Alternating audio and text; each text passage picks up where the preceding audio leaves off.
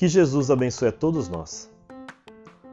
Hoje vamos fazer uma reflexão sobre o texto Dia de Perdoar-se, do livro Para o Dia Nascer Feliz, de José Carlos de Luca. Iniciamos mais um dia com entusiasmo, crendo que a felicidade está à nossa espera. Tenho observado que muitas pessoas não alcançam a felicidade porque carregam sentimentos de culpa. Sentem que não são merecedoras de coisas boas, pois nutrem sentimentos de ódio em relação a si mesmas em virtude de erros praticados. Penso que são pessoas dotadas de muito orgulho, pois não admitem sequer a possibilidade do erro em suas vidas. Aliás, notava essa tendência em mim, sempre implacável com os meus erros. Analisando-me, porém, descobri-me orgulhoso, vaidoso, Acreditava que devia me comportar como um Deus que nunca erra. Estava longe da minha natural condição humana.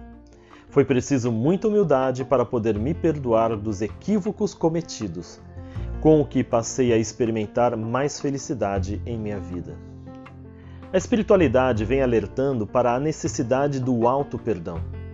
Da mesma forma que devemos ser tolerantes com as falhas alheias, também devemos usar de indulgência para com as nossas. Por que razão somente deverei perdoar o próximo? Somente posso ser para o outro o que sou para mim. Não fiques remoendo o acontecimento no qual malograste, nem vitalizes o erro através da sua incessante recordação. Quando nos descobrirmos em erro, não poderemos perder tempo com remorso, em que nada ajuda na solução do problema. Ficar relembrando de episódios tristes só aumentará a nossa tristeza. É importante aceitar os nossos limites, saber que ainda somos seres falíveis. Perdoe-se e arrebente as algemas com o passado, prosseguindo sua vida. O homem que ama, a si mesmo se ama e se perdoa.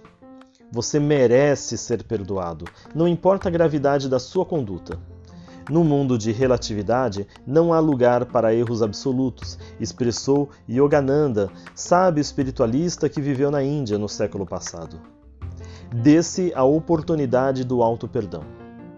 Quando Jesus encontrou a mulher adúltera, libertou-a do apedrejamento, ensejando-lhe o perdão. Ele ofereceu à mulher uma proposta terapêutica, dizendo: vá e não volte a errar. Perceba que essas palavras de Jesus encerram uma proposta de libertação das nossas culpas e medos. Falou o Mestre do Perdão: vá. Isso é maravilhoso. Significa que diante do erro não podemos impedir nossa vida de crescer, de continuar, de conquistar novas oportunidades de reconstrução da nossa história. Vá significa andar, levantar-se, sacudir o pó das sandálias e recomeçar a vida sem olhar para trás. Entretanto, Jesus traz ainda a proposta de não voltarmos a errar, reconsiderarmos os nossos erros. Não importa muito o que nós temos sido até o momento, é mais importante saber o que nós poderemos ser de agora em diante, não repetindo velhas condutas que já sabemos causadoras de perturbações de toda a ordem. Esteja onde estiver agora, na sua casa, no trabalho, num leito de hospital, no presídio, no transporte coletivo, alimente-se desse elixir milagroso que se chama perdão. Não demore nem mais um minuto de sua vida sem esse dissolvente de culpas. Perdoe-se, mas se perdoe agora.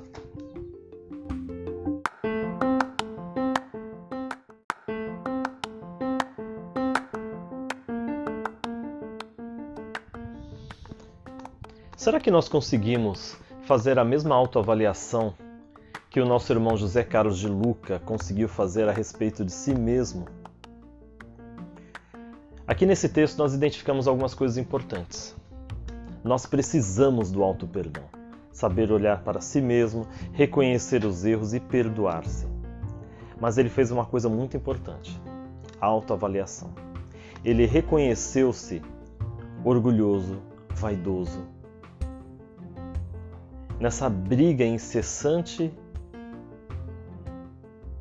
em olhar para si mesmo e achar que é um ser perfeito. Como ele disse, até comparando-se a um Deus que não erra. E ele só foi encontrar felicidade a partir do momento que ele fez as pazes consigo mesmo, entendendo que é um ser falível, que é um ser com problemas. Então, primeiro a gente vai ter que começar a aprender a vencer o nosso orgulho. É aquela terapia de olhar-se no espelho, é uma terapia dolorida, porque a partir do momento que eu reconheço em mim os defeitos, principalmente orgulho, vaidade, admitir que sim, nós erramos. Ah, talvez até erramos muito mais do que outras pessoas que nós costumamos julgar, que costumamos criticar. Então, quando ele lembra de Jesus na passagem da mulher adúltera, o perdão é justamente a chave que vai abrir as nossas algemas dos erros do passado, tirar o peso das nossas costas. Oportunidade de recomeço. E a partir do momento que eu começo a reconhecer essa possibilidade na minha vida, eu começo a ver esperança. Essa mesma esperança modifica a minha forma de olhar para todas as coisas, para todas as pessoas. Modifica a forma com que eu levanto todos os dias. E eu fico melhor consigo mesmo. Eu sempre lembro, não é ser conivente com os seus erros, é compreender a nossa condição humana, falível, limitada, não colocar sobre os seus ombros um peso muito maior do que nós aguentamos. É esse complexo de super-herói que nós temos nos dias de hoje, muitas vezes potencializado pelas redes sociais, onde nós vemos um mundo exterior de perfeições. Todas as pessoas fazendo tudo maravilhosamente, alcançando objetivos, mas vejam, cada um tem a sua vida. Nós temos que de vez em sempre, não de vez em quando, mas de vez em sempre, olhar para dentro de nós mesmos, reavaliarmos os nossos objetivos, os nossos ideais, se eles estão alinhados com a divina providência, com as leis eternas, se estamos alinhados com a lei do amor. E aí, a partir disso, nós vamos realmente realizando uma transformação em nossas vidas. Esse mesmo remorso gerado pela culpa, pelos nossos erros, que pesam no nosso caminhar, que nos provocam as doenças, tudo isso vai se transformar em um caminhar mais leve, mais feliz, mais tranquilo, de aceitação, porque também existe um componente de saber aceitar-se. Eu sou assim.